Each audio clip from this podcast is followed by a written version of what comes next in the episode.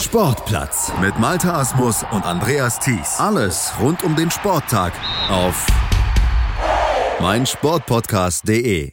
Der Norweger Martin Oedegaard galt vor fünf Jahren als das vielleicht größte fußballerische Talent des Planeten. Die Topclubs, die rissen sich um den damals 15-jährigen Bayern München, Manchester United und Co. Die versuchten ihn mit Millionenbeträgen zu locken und er ließ sich letztlich auch locken von Real Madrid. Real schickte ihn jedoch alsbald weiter ins Ausland zum Lernen. Nach Herrenwehen und Arnheim wurde er zunächst ausgeliehen und auch nach der Rückkehr gibt es aktuell noch keinen Platz für ihn im Team bei Real. Stattdessen darf er sich jetzt bei Real Sociedad leihweise nochmal mal versuchen. Wie muss man das beurteilen? Ist Oedegaard mittlerweile 20 Jahre alt bei Real gescheitert oder fehlt ihm letztlich nur noch der Feinschliff, um bei Real dann auch eine Rolle zu spielen? Wir gehen dieser Frage mal auf den Grund mit Nils Kahn, dem Chefredakteur von Real Total. Hallo Nils. Ja, guten Tag Malte, Servus. Martin Oedegaard, den hatten wir schon 2014 hier bei meinsportpodcast.de, damals hießen wir noch meinsportradio.de auf der Rechnung gehabt, kurz nach seinem ersten Einsatz für die Nationalmannschaft Norwegens mit 15 Jahren damals, als bisher jüngster Norweger überhaupt und drittjüngster Europäer überhaupt. Kleine Rückblende. Malta gegen Norwegen in der EM-Qualifikation. Auf den ersten Blick in etwa so sexy wie mit Verlaub Augsburg gegen Paderborn. Okay, ein okayes Spiel, aber weiß Gott kein Straßenfeger, für den man alles stehen und liegen lassen würde, um es sich wirklich anzugucken. Normalerweise. Denn diesmal könnte Fußballgeschichte geschrieben werden. Vielleicht ein Grund, diese Meinung mal zu revidieren. Gegen Malta könnte nämlich Martin Oedegaard sein Pflichtspieldebüt für Norwegen feiern. Martin wer, werden jetzt sicher einige fragen. Martin Oedegaard, erst 15-jähriges norwegisches Toptalent. In seiner Heimat verehren sie ihn bereits als blonden Messi. Norwegische Rekorde hat der offensive Mittelfeldspieler in seinen noch jungen Jahren bereits haufenweise aufgestellt. Jüngster Spieler der ersten norwegischen Liga, jüngster Torschütze, jüngster Nationalspieler aller Zeiten, alles ist er bereits und das sogar in noch jüngeren Jahren als vergleichsweise Messi oder Pelé das gelungen ist. Nun könnte Oedegaard auch als jüngster Spieler aller Zeiten in einer EM-Qualifikation zum Einsatz kommen. In Norwegen ist er bereits jetzt ein Shootingstar und auch Fußball-Europa ist bereits auf ihn aufmerksam geworden. Angeblich sollen schon über 30 Topclubs aus allen großen Ligen bei ihm angeklopft haben, sogar die Bayern. Doch Oedegaard blieb bisher standhaft, will sich noch etwas daheim in Norwegen entwickeln und bei seinem Club Stromsgødset IF in Drammen nahe Oslo bleiben. Eh, es ist in erster Linie eine Menge Übung. Ich habe die richtigen Dinge trainiert und die richtigen Leute um mich herum. Erklärte er im Interview mit der norwegischen Tageszeitung Verdensgang bescheiden sein Erfolgsgeheimnis. Und das richtige Umfeld, allen voran sein Vater und Berater Erik, dürfte auch der Grund sein, warum der Teenager trotz des großen Rummels um seine Person auf dem Teppich geblieben ist. Sein ganzes junges Leben hat Martin Oedegaard dem Fußball untergeordnet. Training, Training, Training lautet sein Motto. Ja, det har vært eh, utrolig mye. Nå Vi bodde jo på banen da jeg var, jeg war litt yngre, så Ich trainiere schon eine Menge. Als ich ein wenig jünger war, hinkte ich noch etwas hinterher. Ich machte dann mehr, aber ja, es ist eine Menge Training. Ich bin jeden Tag auf dem Platz, sogar außerhalb der Trainingszeit. Aber es macht mir Spaß, daher ist es für mich einfach, es zu tun. Und das viele Training zahlt sich offenbar aus. Beobachter schwärmen von ihm, bescheinigen ihm die Spielintelligenz Philipp Lahms und die Beweglichkeit Lionel Messis. Vor allem die Ähnlichkeiten zum argentinischen Superstar kommen nicht von ungefähr. Ich schaue viel YouTube und gucke mir bei ihm und auch bei anderen viele Sachen ab. Die kleinen Dinge wie Dribbling, Abschluss oder auch Positionierung. Und das tat er in der ersten norwegischen Liga so gut, dass Nationaltrainer Peer Mathias Hogmö ihn Ende August mit 15 Jahren und 253 Tagen sein Nationalmannschaftsdebüt gegen die Vereinigten Arabischen Emirate bestreiten ließ. Nun könnte gegen Malta mit 15 Jahren und 297 Tagen der nächste Schritt folgen. Ins Aufgebot wurde Oedegaard jedenfalls schon mal berufen. Norwegen belegt in der Gruppe H derzeit den vorletzten Platz und trifft nach dem Spiel gegen Malta noch auf Bulgarien. Mit Oedegaard als Spielmacher? Coach Höckmö erklärte bereits keine Angst zu haben, Oedegaard auch von Beginn anzubringen. Und was sagt Martin selbst? Ich habe nicht viel darüber nachgedacht. Jetzt bekomme ich die Gelegenheit, um zu beweisen, ob ich es kann oder nicht. Vielleicht kann er sogar den Rekord für den jüngsten Torschützen der EM-Quali brechen. Dafür hätte er noch knapp anderthalb Jahre Zeit. Gehalten wird der momentan noch von einem Mann, der bei seinem Torerfolg 17 Jahre und 83 Tage alt war. Die Rede ist von keinem geringeren als Gareth Bale aus Wales. Und was aus dem einige Jahre später geworden ist, dürfte allen Fans bestens bekannt sein. Schauen wir mal, ob Martin Oedegaard eine ähnliche Richtung wie der aktuelle Real Madrid-Star Bale einschlagen kann. Gegen Malta spielte er am Ende zwar dann doch nicht, aber er spielte weiter für Strömsgott ZIF und das richtig gut und er lag wenige Monate später im Januar 2015 dann auch dem Werben von Real Madrid. Nils, was war denn damals überhaupt der Plan von Real mit Oedegaard? Man hat ihn mit 16 Jahren und 6 Monaten ja auch zum jüngsten eingesetzten Realspieler aller Zeit gemacht. Was hatte man sich bei ihm gedacht? Er wurde ja sehr jung geholt. Ja, sehr jung geholt. Das war 2015, als er zum jüngsten Spieler in Real Madrids Geschichte aufgestiegen ist. Ähm, da ist einerseits bestimmt auch immer ein bisschen Prestige mit dabei, sich so riesige Talente zu schnappen, aber er ist ja auch ein riesiges Talent und da ist ja, ist ja nicht, steckt ja nicht nur Marketing dahinter. Also man, wer ihn jetzt verfolgt hat, die zwei Jahre in der Eredivisie, hat sich da weiter stetig nach oben entwickelt. Ich habe ihn früher oft in der Castilla gesehen und der ist schon ein Riesenkicker. Für mich würde ich sagen, ich würde sagen, er ist ein sehr kompletter Spieler, vor allem der dribbeln kann, der Zweikämpfe kann, der den Pre-Assist liefern kann, auch mal einen Freistoß reinsetzen, die einen Eckball perfekt auf den Kopf bringen. Also er ist schon ein toller Kicker und deswegen kann man da noch lange nicht reden, er wäre gescheitert. Mhm. Also es war halt die Entwicklung, langsam in der Castilla mal ranführen. Da hat es wiederum nicht ganz geklappt, dass die Castilla aufgestiegen ist in die zweite Liga, ist jetzt immer noch in Spaniens dritte Liga, sonst hätte er da schon mal mehr Erfahrung sammeln können und so dann war jetzt ja, die zwei Jahre in der Ehrendivisie äh, vielleicht ein Jahr zu viel, aber dann ist es eben jetzt höchste Zeit gewesen, dass er in eine von Europas Top-Ligen wechselt. Also so gesehen alles nach Plan. Und wenn er jetzt die zwei Jahre bei Real Sociedad bleibt, dann wäre er ja immer noch 22 Jahre, also durchaus jung wenn er zu Real Madrid zurückkehrt. Du sagst, es ist vielleicht zu lange in der Ehrendivisie geblieben. Äh, war die Niederlande denn so der gute Schritt für so einen jungen Kerl, dann erstmal ja, relativ frei von Druck da vielleicht auch sich zu entwickeln? Frei von Druck, Druck, war es auf jeden Fall. Und das hat man schon gemerkt, als er so in der Castilla war. Da wurde schon sehr, sehr genau hingeguckt, was er macht. Und wenn dann mal doch irgendwie ein Fehlschuss dabei war oder ein Fehlpass, dann wurde das dann doch schnell thematisiert, obwohl es gar nicht so wild war. Und er trotzdem noch äh, neun gute Aktionen hatte, nur wurde dann eher über die eine schlechte Aktion im Spiel geschrieben. Und so in, in Holland konnte er sich natürlich entwickeln. Bei Herrenwehen noch vielleicht ein bisschen unauffälliger, wie jetzt bei Vitesse Arnheim, wo er ja sogar von den Fans dort zum Spieler der Saison Saison äh, gewählt wurde. Also wenn man da sich so die Videos von ihm anschaut oder die Spieltage verfolgt hat, von seinen elf Toren waren auch, glaube ich, acht außerhalb des Strafraums. Da wächst schon eine Granate hier ran. Von dem her war so gesehen der Schritt jetzt äh, zweimal zwei Jahre Holland absolut nachvollziehbar. Äh, ich hätte ihn schon gerne früher irgendwo in der Top-Liga gesehen, vielleicht auch in der Bundesliga. Da waren ja auch mal Gladbach und Co. dran. Mhm. Aber ja, so gesehen ist das jetzt schon alles in Ordnung. Und jetzt ist er in La Liga, was auch gut ist. Und Holland war bestimmt für ihn auch gut. Äh, noch ein bisschen näher zur Heimat und vielleicht hat er da noch ein paar mehr Landsmänner um sich. Und es ist nicht ganz so warm wie in Spanien. Also bisher alles richtig gemacht und jetzt kann es so weitergehen. Bundesliga auch ein Stichwort gewesen. Du hattest gesagt, Vereine hatten Interesse. Zuletzt ja angeblich auch Bayer Leverkusen. Da hat die Bild zumindest berichtet, dass er diesen Wechsel nach Leverkusen nicht gemacht hat, weil er die Konkurrenzsituation gefürchtet habe, äh, da sich zu wenig Einsatzchancen ausgerechnet hat. Was würdest du dazu sagen? Und vor allen Dingen die Frage, hat er bei Real Sociedad größere Chancen?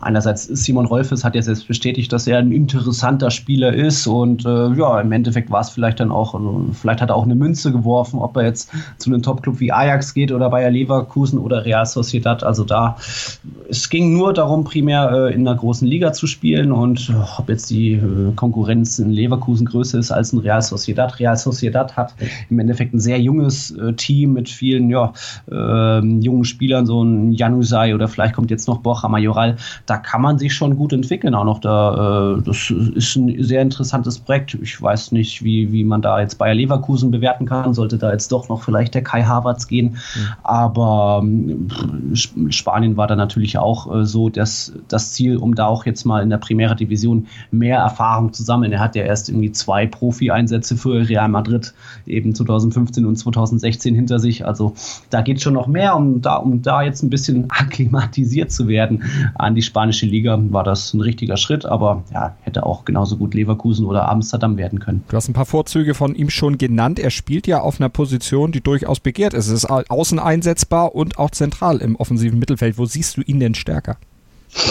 Ich würde sogar klar, er spielt meistens auf dem rechten Flügel, mit als Linksfuß geht er da voll auf, ist auch gerne mal auf der Zehnerposition, offensives Mittelfeld, ab und zu auch mal äh, auf dem linken Flügel. Ich sehe ihn aber irgendwie eher sogar als so ein bisschen Achter, der noch ein bisschen weiter hinter steht, der sich äh, hinter dem eigenen Mittelkreis den Ball holt und dann ja, tatsächlich mal die 40 Meter nach vorne dribbelt an drei Gegenspielern vorbei. Gab es sehr oft eine Ehrendivisie, klar, das ist jetzt nicht unbedingt die höchste Liga, in die man wechseln kann, aber das sah schon oft gut aus oder auch wenn er einfach mal dann einen 40 Meter Diagonalpass in den Lauf des Stürmers spielt. Also da ist er für mich in dieser Achterrolle sehr gut aufgegangen. Das hat man, kennt man von Luka Modric, der da einfach aus dem Nichts heraus irgendwie die Ideen hat und dann etwas schaffen kann, eine Chance kreieren kann.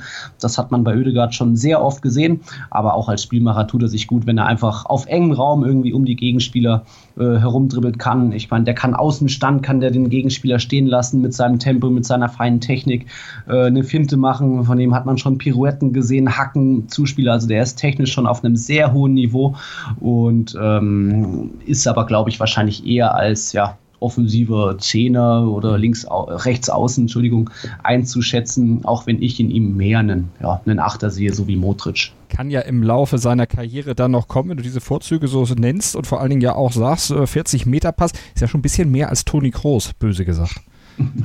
bisschen mehr. Ja, Toni Kroos, seine Rolle ist natürlich eine ganz andere ja, als die von Martin Oedegaard. Toni Kroos soll erstmal äh, ja, das Spiel beruhigen, für die Balance sorgen und dann einfach, damit dann ja, Modric vielleicht den Pre-Assist macht und mhm. da, ist, äh, da ist dann auch eher äh, Oedegaard anzusiedeln, der dann ja, den, entweder den vorletzten oder den letzten Pass zum Tor macht oder auch vielleicht selbst abschließt. Wie gesagt, elf Tore jetzt äh, in der letzten Saison und das alles aus 39 Spielen für Vitesse Arnheim, dazu noch zwölf Vorlagen. Das sind schon sehr ordentliche Werte für einen ja, rechts außen offensiven Mittelfeldspieler. Geht immer noch mehr, aber da hat er auf jeden Fall zwei Schritte nach vorne gemacht als schon in seiner ordentlich bis guten Saison bei Herrenwehen. Von dem her ist die Entwicklung absolut als gut einzuschätzen. Und Florentino Perez hat ja auch selbst gesagt, also das, dieser Wechsel jetzt, die zwei Jahre bei Real Sociedad sind absolut kein Ende oder so, sondern Oton, in einigen Jahren wird er einer der großen Stars von Real Madrid sein. Davon bin ich überzeugt. Und deshalb wird er ja auch verliehen und nicht verkauft. Real rechnet sich da eben noch was aus. Aber eine Performance-Steigerung sollte schon her. Apropos Performance-Steigerung, wir machen gleich mit ihm weiter, mit Martin Oedegaard. Aber Performance-Steigerung ist ein gutes Stichwort. Da kommen wir nämlich zum Unterstützer unserer heutigen Folge hier im Sportplatz auf meinsportpodcast.de. Wenn ihr eine Performance-Steigerung bei eurem Auto erleben wollt, dann solltet ihr Shell WePower tanken. Und damit schraubt ihr nicht nur die Effizienz und Leistung eures Motors nach oben, sondern ihr schont und reinigt ihn gleichzeitig auch noch dank eines reibungsmindernden Zusatzstoffes und das schon mit der ersten Tankfüllung. Shell WePower ist somit sinnvoll für jedes Fahrzeug, unabhängig von Alter, Größe oder Modell. Am besten ihr testet einfach mal selbst und erlebt die Leistung von Shell WePower hautnah und mit Shell WePower könnt ihr zudem auch noch sparen. Wer sich nämlich für den Shell WePower Smart Deal registriert, der spart ab der ersten Tankfüllung bares Geld. Alle Infos dazu im Netz unter shell.de slash WePower und dann einfach mal testen, das Shell WePower Gefühl erleben. Zwei Jahre Real Sociedad, was muss denn passieren, dass Sinedin sie dann vorher sagt, den brauche ich, den will ich zurückhaben? Puh, das ist immer schwierig. Sidan baut sich jetzt natürlich sein Team so auf, äh, dass es auch selbst erstmal zwei, drei Jahre wieder absolut wettbewerbsfähig ist. Mal gucken, ob da noch ein Paul Pogba kommt. Aber jetzt hat er Rodrigo und Vinicius zwei riesige Talente. Eden Hazard kann für Tore sorgen. Äh, Luka Jovic kann sich mit Karim Benzema vorne abwechseln. Also da ist man jetzt schon, schon mal ganz gut aufgestellt und für die nächsten zwei, drei Jahre bestimmt. Aber klar, wenn jetzt Martin Oedegaard bei Real Sociedad alles in Grund und Boden spielt, dann kann man nicht ausschließen, dass es im Sommer 2020 heißt, okay, er kommt doch schon zu uns. Mhm. Äh, alles hängt dann auch vom Spieler ab, worauf er Lust hat. Aber er sagt eben selbst erstmal, er will einfach nur spielen und nicht wie letztes Jahr, wo es dann erst ganz spät zum Sommer hin oder zum Ende des Transferfensters, als dann erst eine Entscheidung fiel, was jetzt mit ihm wird, sondern jetzt kann er sich schon vorbereiten bei Real Sociedad und da einfach dann eine gute Saison hinlegen. Und äh, da, darum geht es jetzt erstmal weiter, Praxis zu sammeln. Und wie gesagt, 20 Jahre, das ist immer noch jung, der muss erstmal noch weiter kicken und spielen und dann mal sehen, ob er dann schon 2020 oder doch erst wie geplant 21 zu den mhm. Königlichen zurückkehrt. Und dann erstmal Spielpraxis in La Liga, denn international spielt Real Sociedad ja nicht, aber das wäre ja eigentlich auch ganz wichtig, so ein bisschen internationales Flair schon mal schnuppern zu können, um dann bei Real sich dann letztlich auch vielleicht noch besser integrieren zu können und vor allen Dingen auch angesehener zu sein? Oder spielt das in dem Fall jetzt nicht so die Rolle? Ist es erstmal wichtig, überhaupt Spielpraxis auf höherem Niveau als in Holland zu haben? Ja, der Gedanke liegt absolut nahe, dass da dieser internationale Fußball jetzt aktuell fehlt bei La Real. Aber das ist einfach ein junges Team. Also der Alexander Ishak ist ja auch nicht so einfach so nach dorthin gewechselt vom BVB jetzt zu Real Sociedad. Man hat Mikel Oyarzabal, auch ein Riesentalent aus Spanien. Das Team hat schon eine große Perspektive und jetzt geht es eben darum, Praxis zu sammeln und da auch eine kleine Geschichte noch vielleicht zu. Äh, bei Martin Oedegaard ist vielleicht auch ein bisschen komisch, äh, wird ja von seinem Vater beraten, auch ein ehemaliger äh, norwegischer National Nationalspieler, glaube ich sogar. Und der hat damals schon, als Oedegaard noch für die Castilla gespielt war, ähm, hat er schon quasi sein Veto eingelegt oder es verhindert, dass der Oedegaard damals in der Youth League mitgewirkt hätte, also der U19 Champions mhm. League mit Reals U19. Das wollte er damals schon nicht und vielleicht heißt es auch deswegen jetzt so, nee, jetzt erst nochmal langsam machen. Äh, internationaler Fußball muss nicht die Priorität sein. Erstmal Hauptsache Kontinuität in der Liga. Irgendwie 30, 40 Spiele machen mit Pokal. Und vielleicht liegt da auch ab, äh, irgendwo die Priorität mhm. bei äh, den Ödegaards. Klingt auf jeden Fall anders, als das in Deutschland immer kolportiert wurde, nach einem durchdachten Aufbau eines jungen Mannes. Das kann man ja nicht von allen Talenten so sagen. ja, Talent, also ob jetzt Alexander Ishak ist er jetzt gescheitert beim BVB wahrscheinlich noch mehr als äh, Oedegaard bei Real Madrid. Also er eben nicht, weil da der Plan war, ihn weiter zu verleihen, auch weil eben die zweite Mannschaft nicht aufgestiegen ist. Äh, schwieriges Thema. Wie soll jetzt, was ist die ideale Entwicklung von einem Talent? Nicht jeder ist ein Lionel Messi, aber es gibt dann auch mal Robinius, die dann auch komplett scheitern oder Reusten Drentes. Da hat man auch bei Real Madrid schon negative Erfahrungen gemacht. Deswegen heißt es da Geduld und lieber noch ein Jahr mehr ausleihen als äh, eins zu wenig. Und das klappt, ist in der jungen Vergangenheit hat das auch oft gut funktioniert. Da hat man sich dann auch mal Spieler zurückgeholt, wie ein Lukas Vazquez, wie ein, wie ein Marcos Llorente ähm, oder jetzt äh, Vinicius Junior. Mal sehen, wie da die Entwicklung weitergeht. Also man muss da nicht immer direkt in die Vollen gehen und sagt sich äh, lieber erstmal ein bisschen Geduld und Zeit dem Talent geben, sich zu entfalten. Wir sind gespannt, werden den Weg von Martin Oedegaard natürlich weiter verfolgen, dann auch in der neuen Saison hier bei Sportplatz auf meinsportpodcast.de. Das war Nils Kern, der Chefredakteur von Real Total mit seiner Einschätzung zu Martin Oedegaard. Gescheitert noch lange nicht. Nils, vielen Dank. Gerne, Malte. Was zum Teufel, du Bastard? Du bist tot, du kleiner Hundeficker. Und dieser kleine Hundeficker das ist unser Werner. Ein ganz normaler Berliner Kleinstkrimineller, der dann aber im Knast das Ding seines Lebens dreht. Una Fantastica Risetta Perla Pizza. Er klaut seinem Zellengenossen ein Pizzarezept. Aber nicht irgendeins. Und mit dem eröffnet Werner dann die beste Pizzeria Berlins. Doch Werners Glück ist nur von kurzer Dauer. Denn es hagelt Probleme. Werners Pizzaparadies. Erstmals großes Kino- und Podcast-Format mit fetter Starbesetzung. Alina But, Kida Ramadan, Edin Hasanovic, Oliver Koritke, Ralf Richter, Ben Becker, Winfried Glatzeder, Anna Schmidt und viele mehr. Abonniert die Scheiße. Jetzt macht schon, mach! Sportplatz mit Malta Asmus und Andreas Thies. Alles rund um den Sporttag auf meinsportpodcast.de. Willkommen bei meinsportpodcast.de. Wir sind Podcast. Wir bieten euch die größte Auswahl an Sportpodcasts, die der deutschsprachige Raum so zu bieten hat. Über 20 Sportarten, mehr als 45 Podcast-Serien, über 9000 veröffentlichte Podcasts und über 5 Millionen Podcast-Downloads allein im Jahr 2018. Wir sind Podcast. Wir sind meinsportpodcast.de.